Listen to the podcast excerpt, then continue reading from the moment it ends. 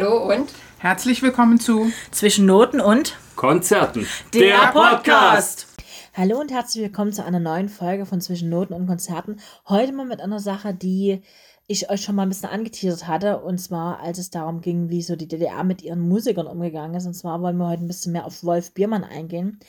Wolf Biermann ist geboren am 15. November 1936 in Hamburg. Jetzt werdet ihr denken, ne? in Hamburg? Ja. Er ist dann in die DDR übergesiedelt. Und zwar 1953, kurz, nach dem Auf, kurz vor dem Aufstand des 17. Juni. Der 17. Juni 1953 ist ein Volksaufstand in der DDR gewesen, der von sowjetischen Panzern niedergeschlagen worden ist. Hören wir das so als, als Nebensatz für euch. Und er hat dann in der DDR ein Schulinternat besucht bei Schwerin. Äh, Nach seinen eigenen Angaben hat schon das Ministerium für Staatssicherheit, was ich ja kurz zuvor gegründet hatte, also man legt so die Gründung des Ministeriums für Staatssicherheit so Anfang der 50er Jahre. Er hat ihn schon versucht als Schüler, als geheimen Informanten, also als G GI nannte man das im, im, im Jargon der DDR anzuwerben, was er jedoch immer wieder zurückwies. Er hat dann er hat dann 1955 nach seinem Abitur ein Studium der politischen Ökonomie an der bekannten Humboldt-Universität in Berlin begonnen, was er aber dann 57 abgebrochen hat und 1959 hat er dann als Regieassistent am Berliner Ensemble gearbeitet und hat dann von 1963 ab Philosophie bei Wolfgang Heise und Mathematik an der Humboldt-Universität studiert. Also ihr merkt schon, das ist jemand, der in seinem Leben sehr viel lernen wollte, sehr viel ähm, ja, Wissen haben wollte. Er hat zwar seine Abschlussarbeit im Fach Philosophie erfolgreich verteidigt. Normalerweise gibt es dann ein Diplom. Das hat er aber nicht bekommen, weil er, wie gesagt, sich in der DDR ja so ein bisschen als aufständig, sage ich mal, ja, gezeigt hatte.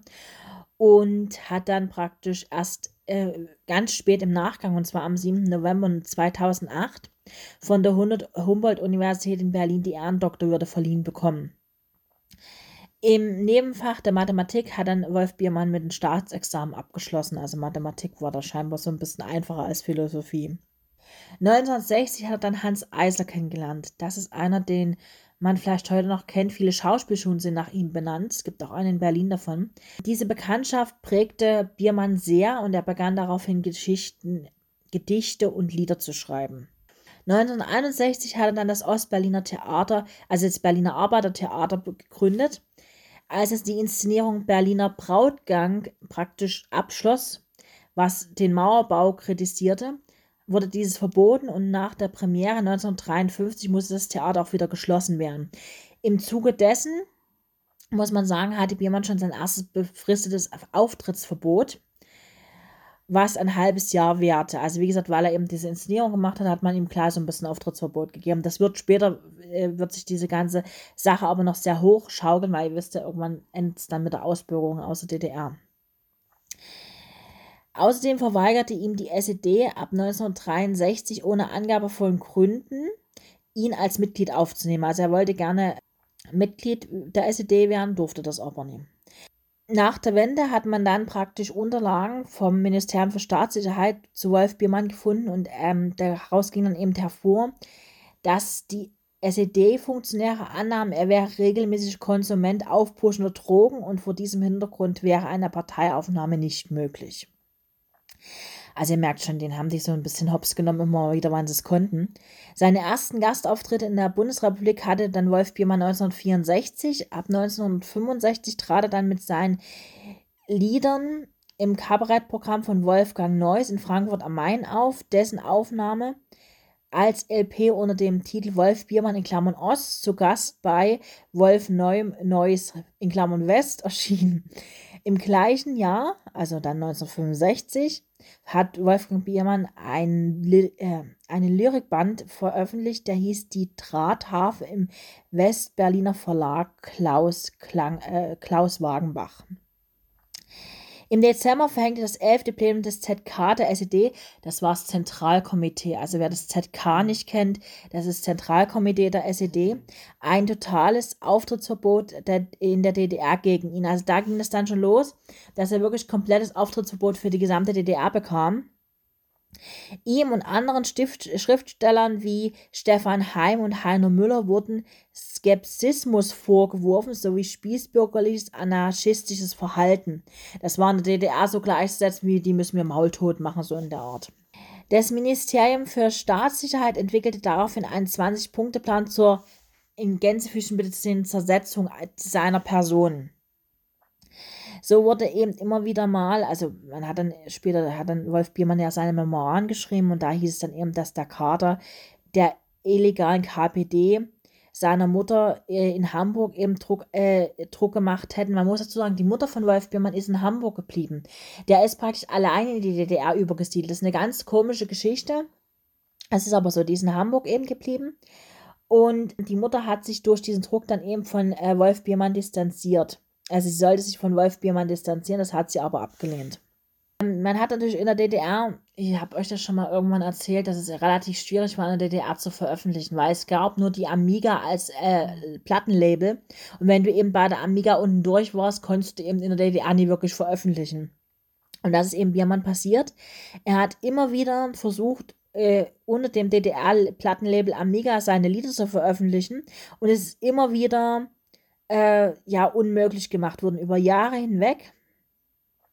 Und so erschien dann in Westdeutschland 1968 seine erste eigene Landspielplatte, die hieß Schau, Chaussee-Straße 131. Er hatte jedoch durch das Auftritt und Publikationsverbot war es ihm unmöglich, ein professionelles Tonstudio zu nutzen und so entstanden die Aufnahmen zu Chaussee-Straße 131 in Biermanns Wohnung mit Hilfe eines aus dem Westen geschmuggelten Grundig Tongeräts und eines Sennheiser Mikrofons. Also ihr merkt schon, der hat sich dann irgendwas einfallen lassen, wie er es machen kann, weil er eben das nicht machen durfte. Und er hat dann eben versucht, immer wieder seine, seine Kugelakustik auch durch die Geräusche der vorbeifahrenden Straßenbahn einzufangen.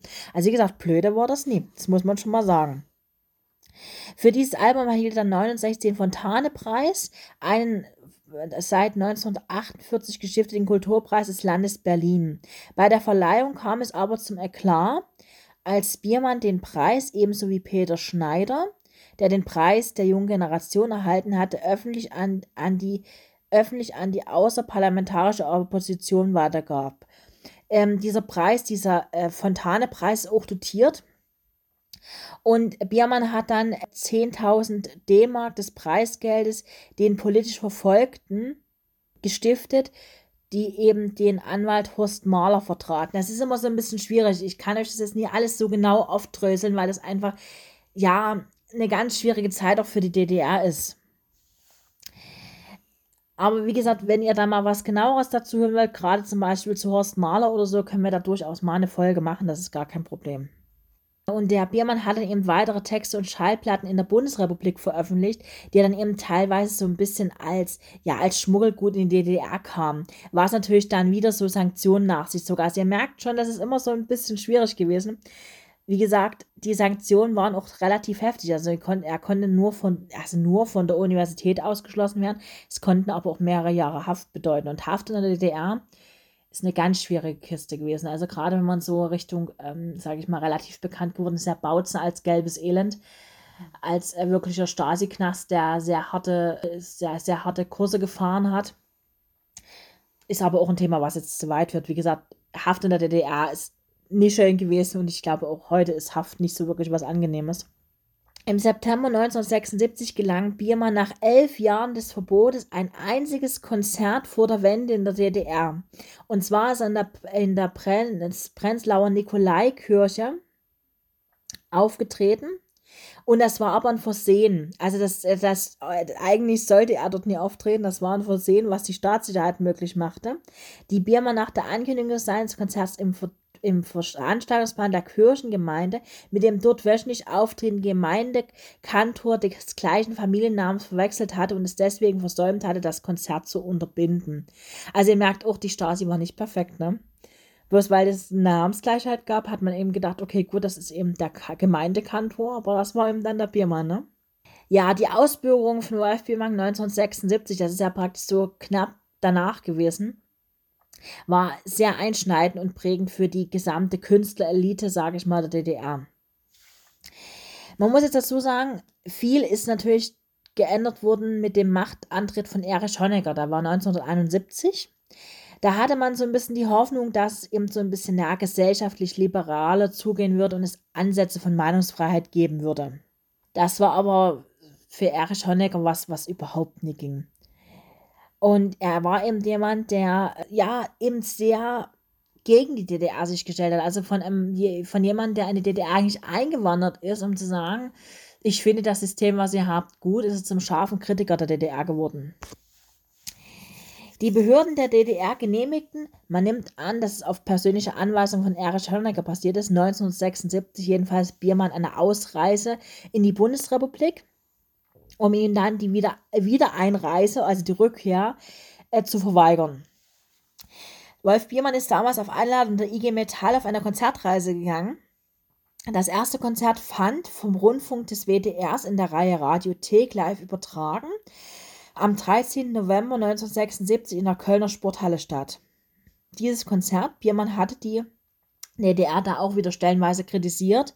Ja, auch über den 17. Juni 1953, dieser Volksaufstand in der DDR, war eben immer mal wieder Diskussionsthema bei ihm. Er hat den Volksaufstand eben auch verteidigt bei diesem Konzert.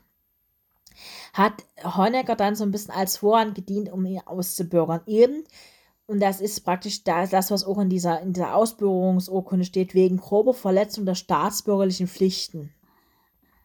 Am 16. November, also wenn ihr euch denkt, das Konzert war am 13. November, also drei Tage später, hat es dann eine Sitzung des Politbüros der SED gegeben und hat Honecker dann einfach auf die Tagesordnung setzen lassen, die Ausbürgerung von Wolf Biermann. Und es wurde nach kurzer Diskussion komplett einstimmig übernommen. Die Nachrichtenagentur der DDR, die ADN, verbreitete den Politbüro-Beschluss am Nachmittag des 16. Novembers.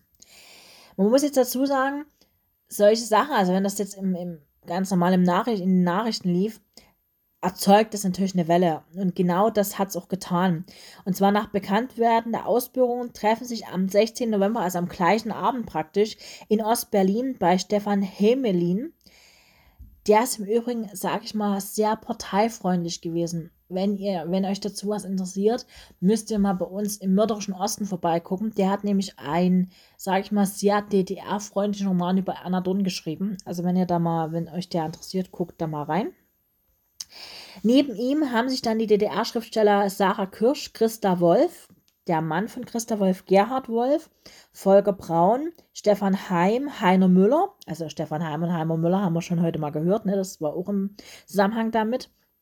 Also war auch, es waren auch Freunde von Biermann natürlich. Rolf Scheiter, Erich Arendt und der Bildhauer Fritz Kremer zusammengetan.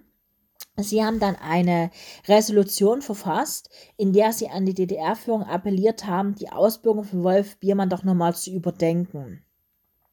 Als das Zentralorgan der SED das Neue Deutschland am 17. November, also einen Tag später, den Abdruck des Briefes ablehnte, übergab ihn Stefan Heim dann den Brit der britischen Nachrichtenagentur Reuters und Stefan Hemlin, der dem französischen AF, AFP, das sind praktisch diese, diese großen Nachrichtenagenturen in Frankreich und auch in, in äh, Großbritannien, woraufhin der Brief praktisch in allen wichtigen Westmedien veröffentlicht worden ist. Als damit äh, der Konflikt über die Ausbürgerung offensichtlich wurde, strahlte das WDR-Fernsehen am 17. Juni, äh, 17. November 76, also ihr merkt schon, das ist alles sehr, sehr eng beieinander, in seinem dritten Fernsehprogramm eine gut zweistündige Zusammenfassung des, Zusammenfassung des Konzertes aus. In der DDR konnte sie nicht empfangen werden. Der in den DDR-Medien weiterhin verschwiegenen Resolutionen schlossen sich dann aber trotzdem noch weitere Schriftsteller, Schauspieler und bildende Künstler an. Anna Segers hingegen teilte dann in einer kurzen eigenen Erklärung mit, dass sie diese Postresolution nicht unterzeichnet hätte. Heiner Müller vereinbarte dann im Nachgang mit der Stasi die Rücknahme seiner Unterschrift, damit diese niemals öffentlich gemacht wurde. Und auch Kulturschaffende im Westen protestierten gegen Biermanns Ausbürgerungen. In dieser Zeit sendete das erste, also die ARD, am 19. November 56, ihr merkt schon, das ist alles sehr, sehr eng beieinander. Das Konzert, was praktisch in der, in der Kölner Sporthalle aufgenommen worden ist, ab 22.05 Uhr in voller Länge. Erst durch die Übertragung hörten viele Menschen in der DDR erstmals die, die Biermann-Lieder im Zusammenhang. Also wie gesagt, das war eben so, in der DDR war er eben als Künstler nie wirklich anerkannt, einfach weil er nicht veröffentlichen durfte. Andere prominente DDR-Künstler unterstützten dann Biermanns Ausbürgerung, so zum Beispiel Konrad Wolf, Wolfgang Heinz oder Paul Dessau. Peter Hacks kritisierte dann etwa zwei Wochen später, also wir befinden uns so Ende November 76, die Sorge um den Aufbau des Sozialismus und dass dieser unglaubwürdig äh, sein würde, weil eben Biermann eben ja eigentlich Bürger der DDR ist und dann kann man ihn doch nie einfach ausbürgern. Er schätzt, er überschätzt sich sowohl als Künstler wie auch als politisches Subjekt. Ich zitiere jetzt mal aus dem, aus dem, äh, ja, aus der, aus seiner Kritik, sage ich mal. In jedem hohen Maße er sich übernahm, desto mehr bedurfte seiner Kunst neben dem Gedicht und der Gitarre des Skandals. Das wurde weitestgehend als eindeutige Unterstützung der Ausbürgerung begriffen. Also es gibt, gab durchaus auch Künstler, die gesagt haben, ja, dann hält sowieso für was Besseres, der kann ruhig im Westen bleiben. Man muss dazu sagen, im Nachgang diese, dieser Ausbürgerung haben viele Künstler der DDR auch einen Rücken gekehrt. Also zum Beispiel ganz bekannt ist natürlich Manfred Krug, der in der DDR sehr, sehr beliebt war er hat zum Beispiel 1969, 1971 und auch 1973 noch die Auszeichnung als Fernsehliebling der DDR bekommen, ist dann aber durch diese, durch diese Teilnahme an diesem Aufstand ja an die Kritik gekommen und dann hat man ihm weitere Rollen und Konzerte verweigert. Und auch schon gedrehte Filme wurden einfach dann nicht mehr gezeigt. Als Folge dessen siedelte er dann 1977 eben auch auf Antrag auf Ausreise in die Bundesrepublik über. Auch Wolfgangs frühere Lebensgefährtin, da werdet ihr jetzt den Namen werdet sicher kennen, Eva Maria Hagen, das ist die Mama von Nina Hagen und die Oma von Cosma Shiva Hagen. Und ihre Tochter Nina Hagen ging dann 1977 nach Westdeutschland. Stefan Heim, der auch ein äh, enger Freund von Biermann war, konnte dann eben nur noch im Westen veröffentlichen und wurde später sogar aus dem Schriftstellerverband der DDR ausgeschlossen. Er schilderte die Folgen für sich und die Mitunterzeichner später anhand seiner Ministeriums für Staatssicherheit Akte, also seiner Stasi-Akte, die hat man dann nach der Wende praktisch bekommen. Auch 1976 gab es schon erste, sage ich mal, Umzüge. So wurde zum Beispiel die Schauspielerin Katharina Thalbach, die ist ja heute noch relativ bekannt, und der Schriftsteller Tobias Bratsch, sie sind dann nach West-Berlin gegangen. Und auch ähm, Klaus-Trempf-Kombo war ja damals verboten in der DDR. So sind also Christian Kunert und Gerulf Panak, ich hoffe, ich spreche ihn jetzt richtig aus, wenn nicht, tut es mir leid, sowie der Schriftsteller Jürgen Fuchs noch im November 76 von dem, vom Ministerium für Staatssicherheit verhaftet wurden und nach neun Monaten Haft unter Androhung von langen Haftstrafen aus dem Land gezwungen wurden. Also wie gesagt, man hat dieses, dieses System, sage ich mal, über die Zeit dann noch ein bisschen perfektioniert. Zahlreiche Proteste, wie gesagt, gab es auch in der Bundesrepublik, sogar aus den Reihen der SED-nahen Kommunisten. Das ist also ganz unüblich eigentlich gewesen, dass da wirklich, sage ich mal, Leute, die wirklich der SED nahestanden, gesagt haben, das könnt ihr nie machen. In Marburg unterzeichneten gleichzeitig mehrere Dutzend DKP-Mitglieder eine Protesteerklärung, die sie auf dem ersten Cover von Wolfs Biermanns LP des Kölner Konzerts das geht seinen sozialistischen Gang abgedruckt hatten. Also es ist gar, gar nicht so unspannend. Wie gesagt, er hat dann im, im Westen noch weiter zahlreiche Lieder und äh, neue Werke geschrieben, beteiligte sich eben sehr an der Friedensbewegung.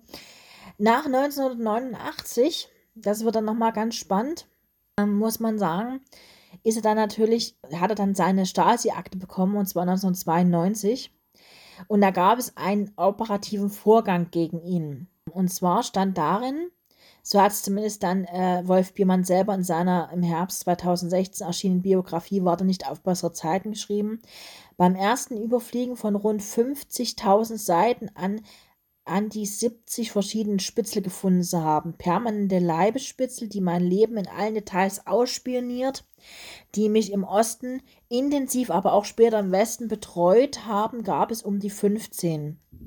Inzwischen hatten die Mitarbeiter des, des der Bundesbeauftragten für Stasi-Unterlagen weit über 200 Spitzel gefunden, die gelegentlich Berichte über meine zentralen operativen Vorgänge, das nannte sich dann praktisch, das war der operative Vorgang äh, Lyriker, beigesteuert hatten. Die meisten dieser IMs, also die IMs sind die inoffiziellen Mitarbeiter der Stasi gewesen, das versteht sich, kreuzen zufällig meinen Weg, berichteten anhand aber gewissenhaft ihrer Führungsoffiziere. Ja, und dann ist es eben so, dass er wirklich dann immer wieder, also diese, diese Akte, wie gesagt, wenn man sich jetzt überlegt, das sind 50.000 Seiten, ne, das ist schon, ne, das ist schon eine relativ fette Akte. Also er hat dann auch immer wieder, er ist immer wieder irgendwo dann praktisch zu zusammengekommen, musste immer mal wieder praktisch sich da, ja, so Sachen über sich lesen, die, glaube ich, auch nicht so nett waren. Also ich kenne viele Leute, die dann ihre Stasi-Akten später eingesehen hatten. Wir werden das auch nochmal ein bisschen bei Gerhard Gundermann, wenn wir ihn aufarbeiten, nochmal ein bisschen bearbeiten. Äh, das gibt wirklich so Sachen, wo dann nach der Wende man sich gewundert hat, wer denn da alles so inoffizieller Mitarbeiter dieser Geschichte war. Und man muss natürlich auch sagen, um das so ein bisschen versöhnlich abzustimmen, im Sommer 89 wurde Biermann mit dem äh, Friedrich-Hölderlin-Preis der Stadt Bad Homburg vor der Höhe ausgezeichnet. Und am 24. Oktober 89 sagte er der Bürgerrechtlerin Bärbel Bohe, dass, dass also sie hatte ihn da eingeladen, einen Auftritt bei der Demonstration auf dem Berliner Alexanderplatz am 4. November zu. Die DDR-Behörden verweigerten ihm jedoch die Einreise. Erst am 1. Dezember 89, da war dann die Mauer ja schon gefallen, durfte, äh, durfte dann Wolf Biermann zu einem Konzert in den Leipziger Messehallen anreisen, also wieder in die DDR einreisen. Und das Konzert wurde sowohl im bundesdeutschen wie auch im DDR-Fernsehen live übertragen. Also, dass man so ein bisschen, sage ich mal, noch einen versöhnlichen Abschluss hat, obwohl es natürlich eine Geschichte ist, die relativ heftig verlaufen ist. Und ich denke mal, Wolf Biermann ist jemand, den man auch wirklich kennt. Der ist ja nun wirklich bundesdeutsch relativ bekannt geworden. Und natürlich klar durch seine Ausbildung, sage ich mal, ist das noch, sage ich mal, noch ein Zacken schärfer, weil man natürlich merkt, also gerade in diesem Zusammenhang auch gerade wie viele, sage ich mal, wie viele im Nachgang dazu noch gegangen sind oder gegangen worden sind, sage ich mal. Das ist schon sehr, sehr heftig. Also gerade auch äh, überzeugte Leute, wie zum Beispiel Christa Wolf und auch Gerhard Wolf waren zum Beispiel überzeugte äh, Schriftsteller, die sich ähm, eigentlich mit der DDR identifiziert haben. Und dann haben die aber gesagt, nee, das kann nicht sein, dass hier einfach jemand ausgebürgert wird, bloß weil uns die Meinung irgendwie in den Kram passt. Wie gesagt, Erich Honecker, ich glaube, der hat es so ein bisschen einen persönlichen Affront gegen ihn. Also es gibt so ja gewisse Künstler, ich nenne jetzt mal keine Namen, aber wer sich so ein bisschen mit äh, DDR, sage ich mal, mit DDR-Musikszene aus, äh, auskennt oder sich so ein bisschen mal da ein bisschen was angelesen hat, es gibt gewisse Künstler, die Erich Honecker einfach nicht in der DDR haben wollte. Und Wolf Biermann hat scheinbar dazugehört, hat eben das Pech so ein bisschen gehabt, sage ich mal dass er da wirklich, ja, so ein bisschen durch seine Meinung eben negativ aufgefallen ist und dass eben das so dann ausgelegt worden ist, dass man eben dann staatsfeindlich sich irgendwie geäußert hat. Wobei er mit vielen Sachen, sage ich mal, also wenn man so seine Biografien liest, mit vielen Sachen hat er gar nicht so Unrecht. Also gerade was angeht, Aufstand 17. Juni 53 oder sowas, das sind wirklich äh, Aufstände gewesen, die wirklich einen begründeten Hintergrund hatten. Und deswegen finde ich auch, finde ich es auch zum Beispiel sehr, sehr schön, dass er zum Beispiel dann wirklich zu Demonstrationen, sage ich mal, für die friedliche Revolution eingeladen worden ist. Weil er ja immer sehr viel dann auch in der Friedensbewegung nach seiner Ausbildung gemacht hat. Und dann passt es natürlich sehr gut, dass er sagt, ja, natürlich komme ich da und spiele da in Leipzig, wenn ich dann wieder in die DDR einreisen darf. Macht dort meine, macht dort meine Titel, wie gesagt, relativ bekannt. Ich werde euch ein paar Titel wieder bei, bei uns in die Social Media stellen von ihm. Wer jetzt, wer, wer jetzt so gar nicht irgendwie mit äh, Wolf Biemann was anfangen kann, dass ihr mal jetzt ein bisschen was gehört habt, vielleicht werde ich ein, zwei Gedichte oder sowas von ihm noch bei uns in den Blog stellen, dass ihr da auch mal was lesen könnt, wenn ihr darauf Lust habt. Aber wie gesagt, es ist auch sehr gut alles aufgearbeitet irgendwo. Also man findet relativ leicht, wenn man bei YouTube eingibt, Wolf Biermann, findet man einen Haufen. Auch verschiedene seiner Reden, also wenn euch da mal was interessiert. Wie gesagt, als, als Mensch sehr, sehr spannend vom Lebensweg her sehr spannend. Natürlich durch die Ausbildung, sage ich mal, hat er einen besonderen Stellenwert, sage ich mal. Obwohl natürlich das auch eine andere betroffen hat, ne? die dann, sage ich mal, direkt ausgebürgert worden sind, aber die man dann so freundlich gebeten hat, ja, würden sie vielleicht so auf Antrag doch bitte ausreisen. Zum Beispiel Manfred Krug ist es so ähnlich gegangen. War auch sehr beliebt in der DDR.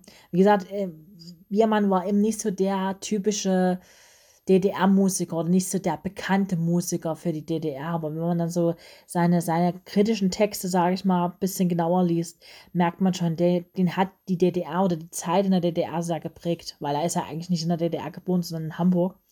Aber für ihn war das bestimmt eine sehr, sehr prägende Zeit. Gerade wenn es darum geht, dass man eben wirklich nach einem Konzert einfach mal keine Staatsbürgerschaft kurzzeitig mehr hat. Ich meine, die, die die äh, Bundesrepublik hat ihn relativ schnell eingebürgert, sage ich mal.